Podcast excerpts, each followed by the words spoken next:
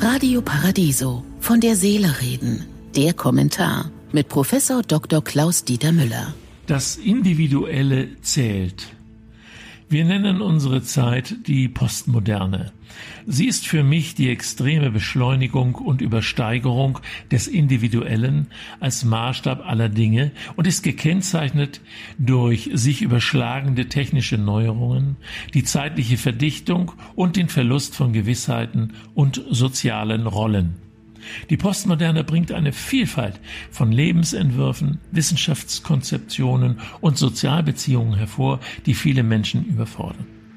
Zudem hat das Individuum frei von Konventionen seine individuelle Autonomie an Fake News und Shitstorms und vor allem an eine Werbemaschinerie verloren, die den Verstand weitgehend ausschaltet und Bedürfnisse manipuliert. Der Mensch als sich selbst gehorchendem Wesen ist im Medienkapitalismus nicht zu realisieren. In unserer postmodernen Gesellschaft stehen nicht mehr die anderen oder der Staat im Mittelpunkt einer Erwartungshaltung, sondern ich muss selbst sehen, wo ich bleibe. Ich muss Ziele in mir selbst finden und sie selbst verfolgen.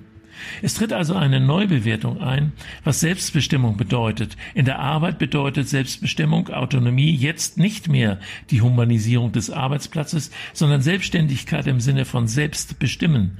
Man wird zum Unternehmer. Aber nicht jede und jeder kann und möchte ein solcher Unternehmer sein, der im ständigen Fluss wechselnder Projekte durch das Leben schwimmt.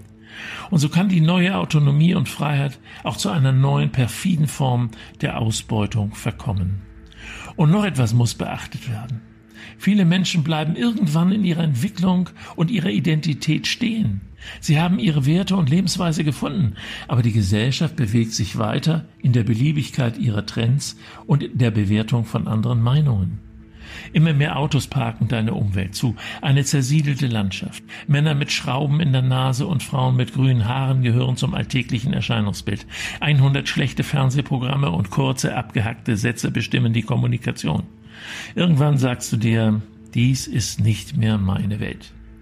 Wenn du und deinesgleichen dann auch noch beschimpft und als stur, zurückgeblieben oder gar rassistisch abgestempelt werden, ist der Populismus geboren.